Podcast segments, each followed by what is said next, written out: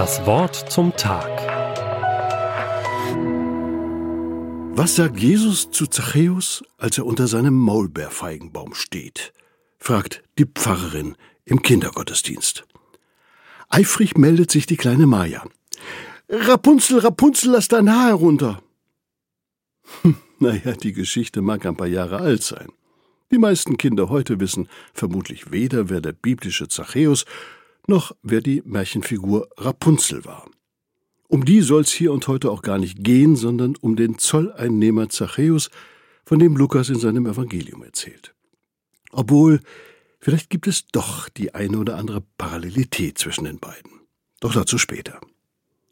Zachäus. Er lebt und arbeitet in Jericho.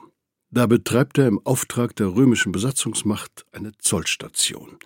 Dabei ist er reich an Vermögen geworden, aber arm an Beziehungen. Für die Leute ist er ein Kollaborateur.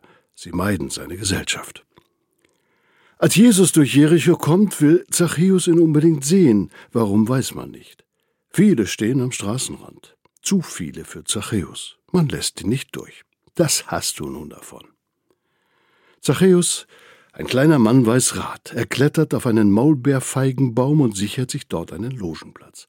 Er hat alles im Blick und ist vor den Blicken der anderen sicher. So ein Maulbeerfeigenbaum hat große Blätter. Dann passiert das Unerhörte. Jesus bleibt stehen, direkt unter dem Baum von Zachäus. Und was sagt er? Nein, nicht Rapunzel, sondern Zachäus, steig runter, denn ich muss heute in deinem Haus einkehren. Zachäus weiß nicht, wie ihm geschieht. Anders als bei uns heute war es damals eine große Ehre, wenn einen jemand besuchen kam. Und dann auch so einer. Der Rabbi vom See Genezareth, der Wunderheiler, der Gottesmann, und das bei ihm, dem Ausgegrenzten. Zachäus hüpft vom Baum und lädt den Rabbi und die ganze Meschpuche, die ihn begleitet, in sein Haus. Was da geredet wird, wissen wir nicht. Vielleicht gar nicht so viel, aber was Zachäus am Ende sagt, das wissen wir. Lukas hat's aufgeschrieben. Siehe, Herr, die Hälfte von meinem Besitz gebe ich den Armen, und wenn ich jemand betrogen habe, so gebe ich es vierfach zurück. Und Jesus antwortet, Heute ist diesem Hause Heil widerfahren.